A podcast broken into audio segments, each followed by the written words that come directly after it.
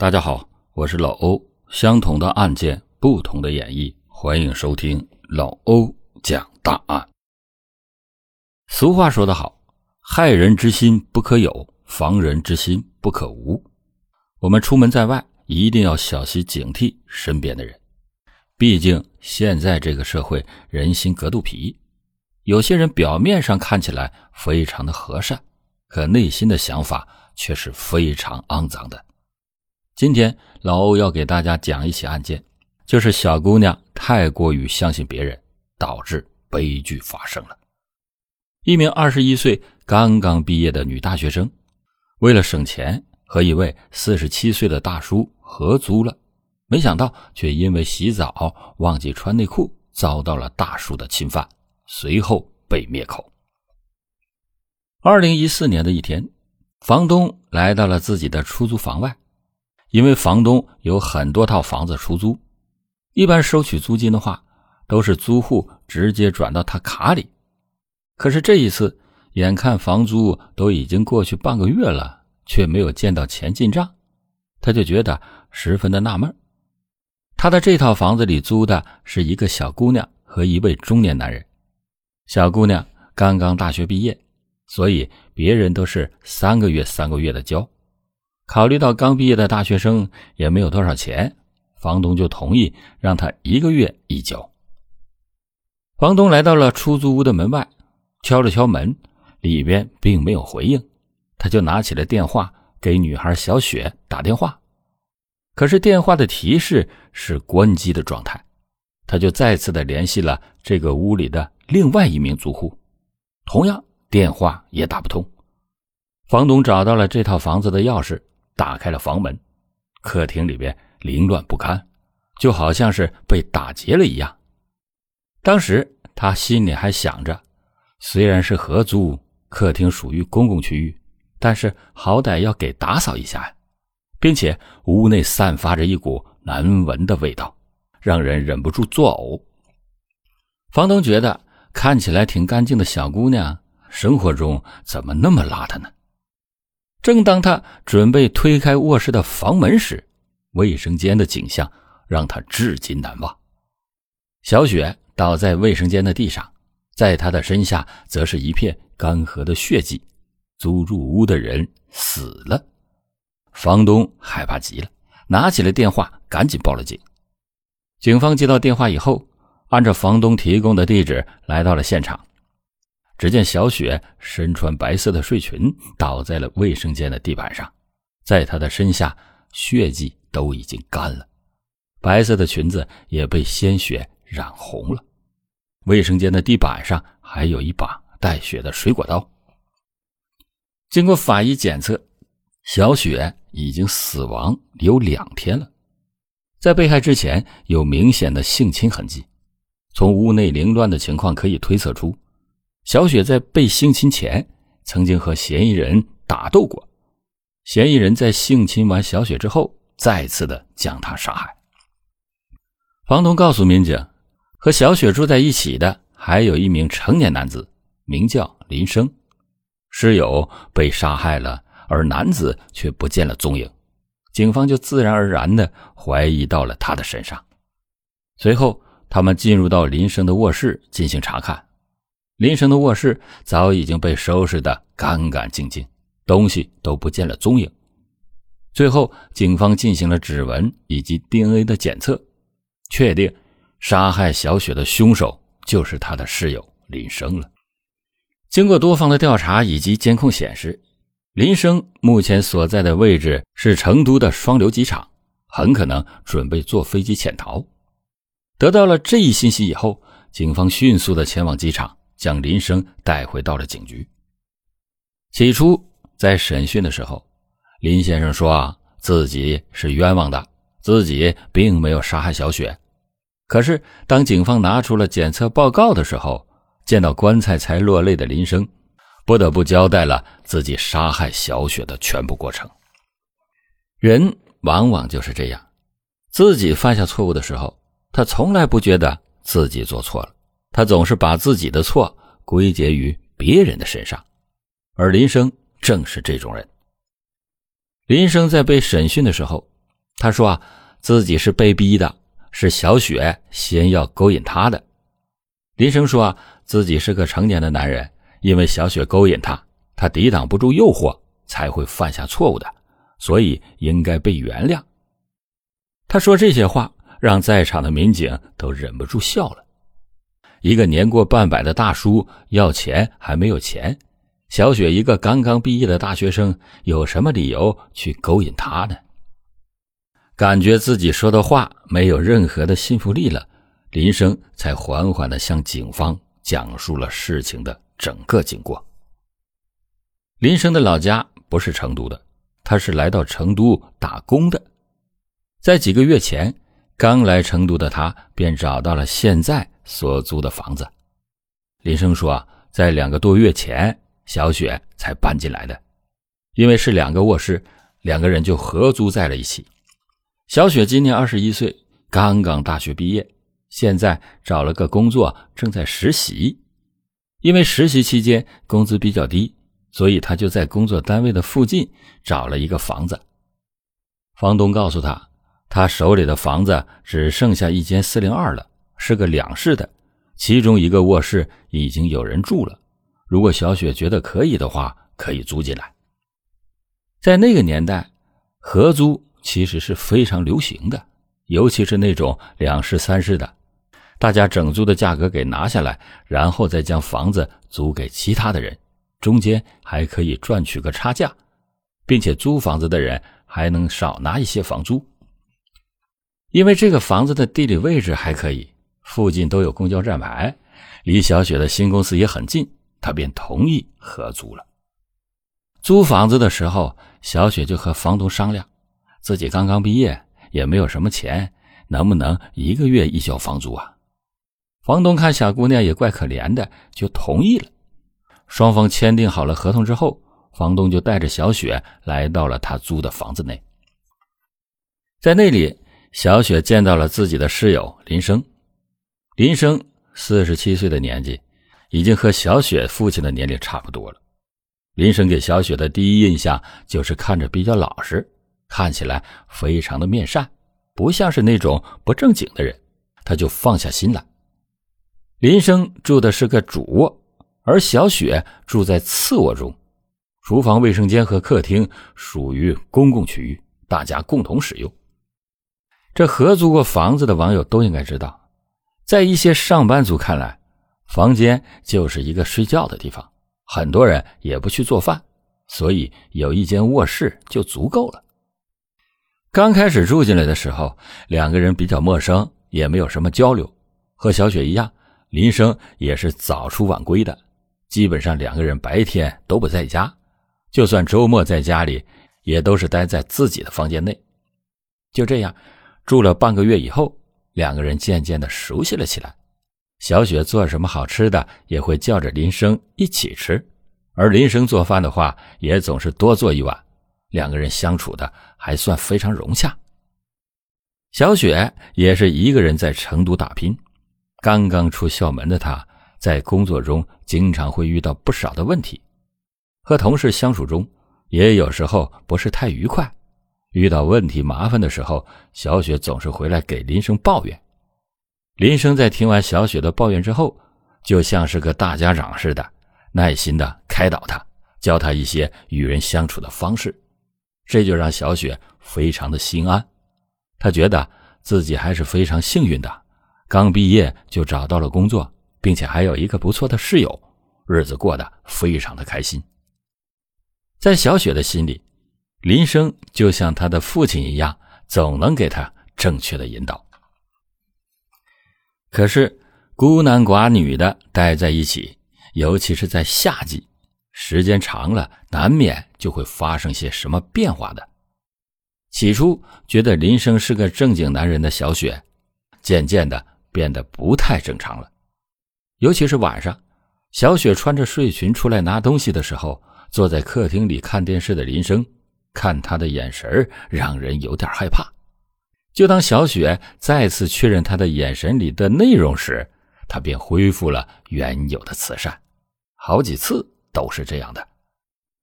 这样，小雪的内心觉得非常的害怕。之前不反锁房门的他，现在晚上睡觉也都将房门反锁着。由于林生的变化，让小雪感到非常的不安。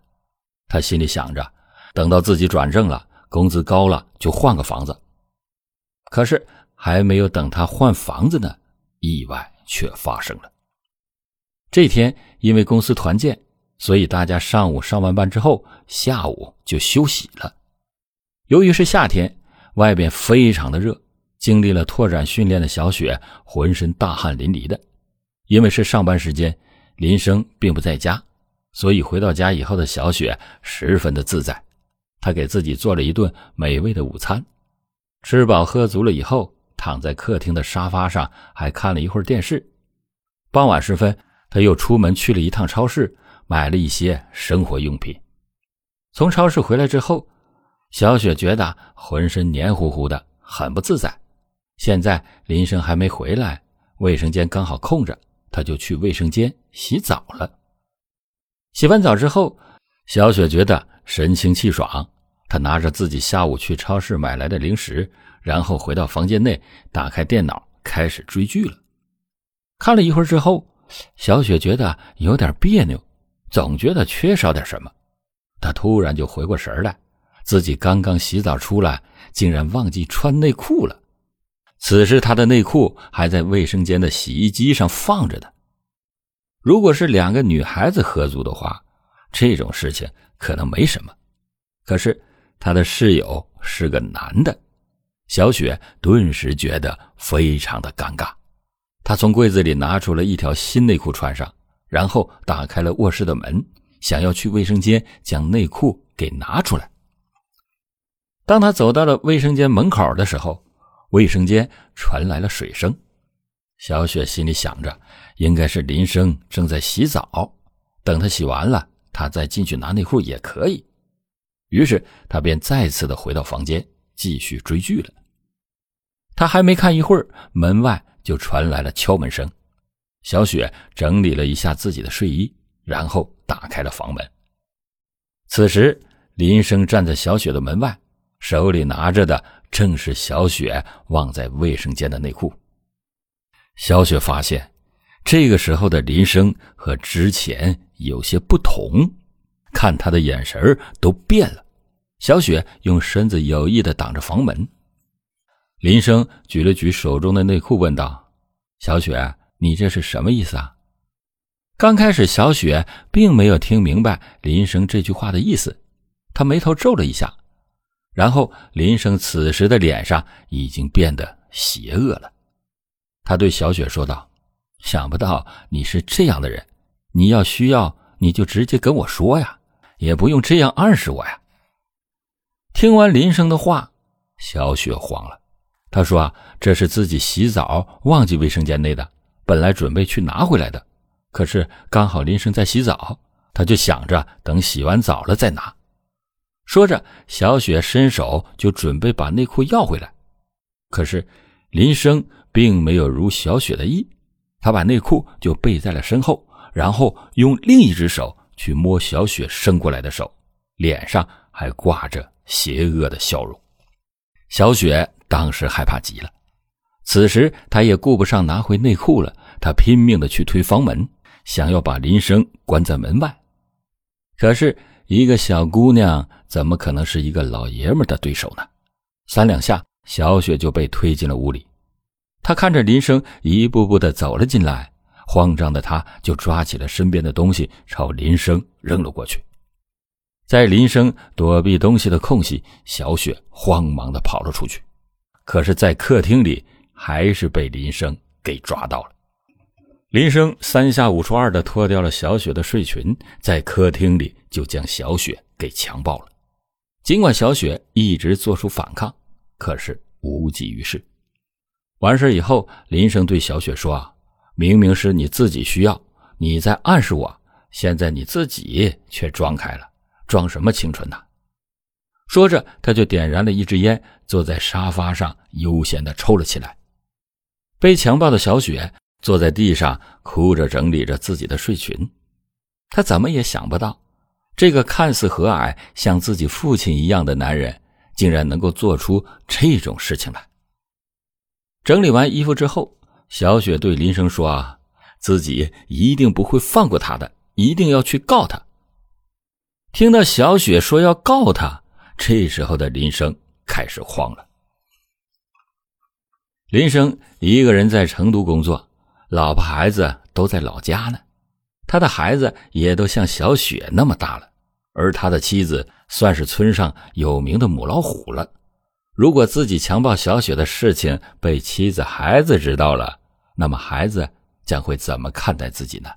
妻子如果要知道了这个事情，那肯定会给他闹的，说不定还会带着大舅哥把他给活活的打死。听到小雪要告自己，林生害怕的不是坐牢，而是害怕被妻子知道，可见他的妻子是多么的可怕。此时，桌子上刚好放了一把水果刀，林生就拿起了水果刀，对小雪说。如果你当这个事情没发生过，或许我能够放过你。可是气头上的小雪怎么能够妥协呢？他说：“不可能，自己一定要让林生付出代价。”于是林生拿着水果刀，直接朝小雪的身上捅了过去。第一刀捅在了小雪的肚子上，小雪捂着肚子向卫生间逃去，而林生追上他，连续的又捅了很多刀。直到小雪没有了动静，他才拿着刀停住手。小雪躺在血泊中，当时的林生非常的害怕，他从来没有想过把小雪给杀死。